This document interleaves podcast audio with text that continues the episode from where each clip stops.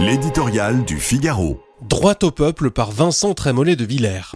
Le peuple ou le microcosme, dès que l'on aborde l'immigration, une dissonance saisissante s'établit entre une très large majorité de l'opinion et la petite principauté médiatico-politique qui voudrait tracer la ligne de partage entre le bien et le mal.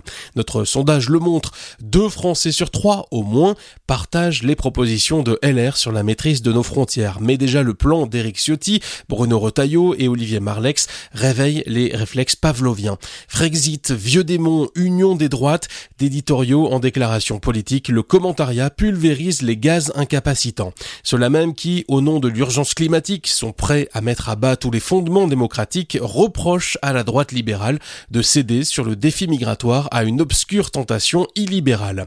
Sa faute, vouloir ouvrir par une proposition de loi les verrous constitutionnels et judiciaires qui dépossèdent la force publique d'un droit élémentaire, celui de décider qui peut entrer et qui doit sortir du territoire national. Une république sans frontières, c'est aussi durable qu'un jardin sans clôture, qu'une maison sans fondation, mais qu'importe, celui qui rappelle cette vérité première perd à la fois son crédit démocratique et sa légitimité publique. Pour l'avoir courageusement fait, Christophe Guilly, jusque-là célébré par la gauche, fut d'un trait qualifié de géographe de comptoir. Si les sociodémocrates danois vivaient chez nous, ils seraient certainement renvoyés hors du champ républicain. En France, le parti du déni se cabre toujours toujours plus face à la majorité des Français, mais aussi devant la réalité criante du bouleversement démographique.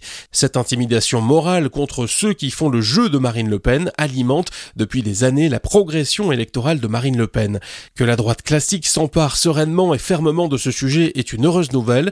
Maintenant, il lui faut tenir face à tous ceux qui vont l'accuser de se trahir quand elle est pour une fois fidèle à son histoire. Je crois qu'en France, la meilleure cour suprême, c'est le peuple, disait De Gaulle à ses électeurs.